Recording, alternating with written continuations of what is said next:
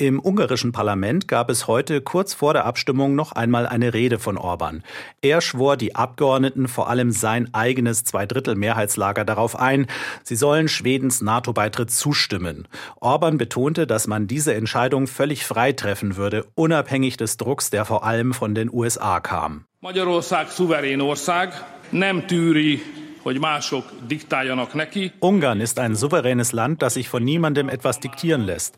Schweden und Ungarn haben eine lange gemeinsame Geschichte und wir wissen, wie wir Meinungsverschiedenheiten klären. Und wir brauchen da keine Beeinflussung von außen.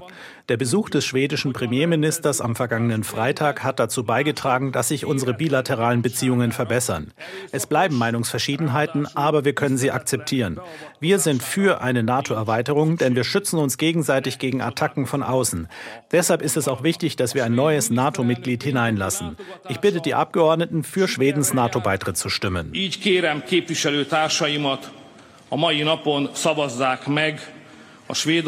NATO csatlakozásáról szóló országgyűlési határozatot. Welche Faktoren am Schluss entscheidend dafür waren, dass Ungarn jetzt seine Blockadehaltung aufgibt, das bleibt wohl Orbans Geheimnis.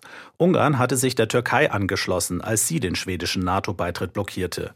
Die Türkei wollte, dass Schweden die kurdische Untergrundorganisation PKK im eigenen Land härter verfolgt und die Türkei wollte F-16 Kampfjets von den USA. Und als dann die Türkei unabgesprochen ihre Blockade aufgab, blieb nur noch Ungarn als einziger Blockierer übrig. Und das wollte Orban nach eigenen Angaben eigentlich nicht. Am Ende hat die ungarische Blockade nicht wirklich Sinn gemacht, sagt der Experte für internationale Beziehungen an der Andraschi-Universität Budapest, Andras Hetye. Es liegt im ungarischen Interesse, wirtschaftlich, politisch, militärisch war es klar, dass für uns ein Vorteil wäre, wenn Schweden Mitglied sein wird. Aber wieso es so lange gedauert hat, war die gute Freundschaft zu der Türkei. Ganz einfach diese persönliche Beziehung. Man sieht eine politische Verwandtschaft zu Erdogan. Man hat gute wirtschaftliche Kontakte, auch jetzt militärische Kontakte. Wir beziehen Technik aus der Türkei. Orban-Kritiker werfen dem ungarischen Premier vor, Schweden als Faustpfand missbraucht zu haben. Orban habe ein Ungarn-kritisches EU-Land unter Druck setzen wollen, dafür, dass er innerhalb der EU so oft kritisiert und mit Finanzsperren belegt wird, wegen seiner autoritären Politik und weil er gegen EU-Rechtsstaatlichkeitsprinzipien verstoße. Orban ist bekannt für seine guten Beziehungen zu Russland. Doch er zeigte bei seiner Rede im Parlament auch ein Stück weit Distanz zu Russland, sodass nicht der Verdacht aufkäme, Putin habe ihm die NATO-Aufnahmeblockade gegen Schweden diktiert. Orban bezeichnete Russland als Aggressor im Ukraine-Krieg.